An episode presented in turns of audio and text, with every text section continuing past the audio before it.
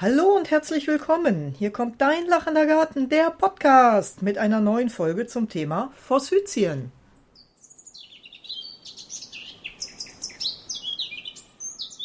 Forsythien und Bienen. Im Frühjahr, zur Zeit des Osterfestes, siehst du überall in den Gärten Forsythien mit ihrer Blütenpracht in leuchtendem Gelb. Was viele leider nicht wissen, ist, dass Forsythien trotz ihrer spektakulären Blüten nahezu nutzlos für Bienen und andere Insekten sind. Über die Pflanze. Die Forsythie gehört zur Familie der Ölbaumgewächse und trägt den botanischen Namen Forsythia x intermedia. Im deutschsprachigen Raum wird sie auch Goldglöckchen genannt. Ihre Herkunft liegt in China und Ostasien. Sie erreicht eine Wuchshöhe von zwei bis drei Metern. Ihre Blütenfarbe ist gelb. Die Blütezeit reicht von März bis April. Forsythien haben einen hohen Nährstoff- und geringen Wasserbedarf. Sie wachsen auf allen Gartenböden, bevorzugt in voller Sonne. Goldglöckchen sind anspruchslose Sträucher, die voll winterhart sowie kalktolerant sind. Sie gelten als ungiftig bis leicht giftig für Mensch und Tier. Auch Schädlingen und Krankheiten gegenüber sind sie sehr robust. Allenfalls der Dickmaulrüstler und Blattläuse sowie Monilia und echter Mehltau können in seltenen Fällen für Probleme sorgen. Benannt nach dem englischen Gärtnermeister William Forsyth fanden die Sträucher, die als Ölbaumgewächs mit dem Olivenbaum verwandt sind, im Jahre 1833 ihren Weg aus Ostasien zu uns nach Europa. Forsythien gleich Hybriden. Das Goldglöckchen, wie wir es kennen, ist eine sogenannte Hybride. Hybriden sind immer erkennbar an dem X im botanischen Namen. Das heißt, es ist eine künstliche Kreuzung zweier Arten, in diesem Fall entstanden aus den Arten Forsythia suspensa und Forsythia viridissima.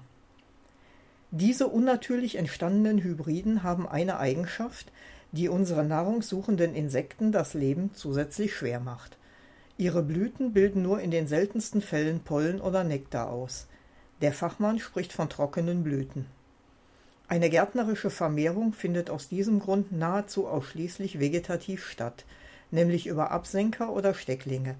Das heißt, es werden keine Pflanzen aus Samen herangezogen. Als einzige Ausnahme wird die Sorte Beatrix farrant genannt, die aus ihren Blüten, wenn diese befruchtet worden sind, braune, harte Kapselfrüchte ausbildet.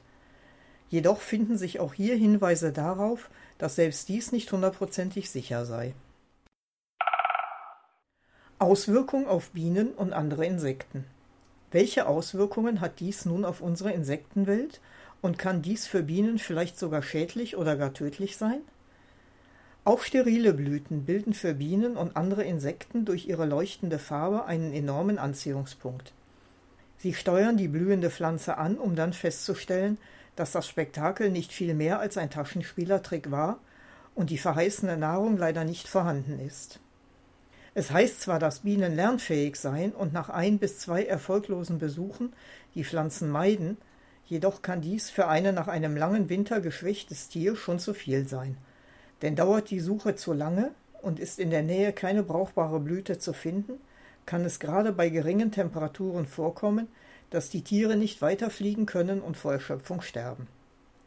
Aus diesem Grunde solltest du, wenn es geht, auf Forsythien in deinem Garten besser verzichten oder diese nur vereinzelt und dann immer in der Nähe von anderen Frühblühern anpflanzen. Davon werde ich dir in einem meiner nächsten Beiträge auf meinem Blog einige vorstellen.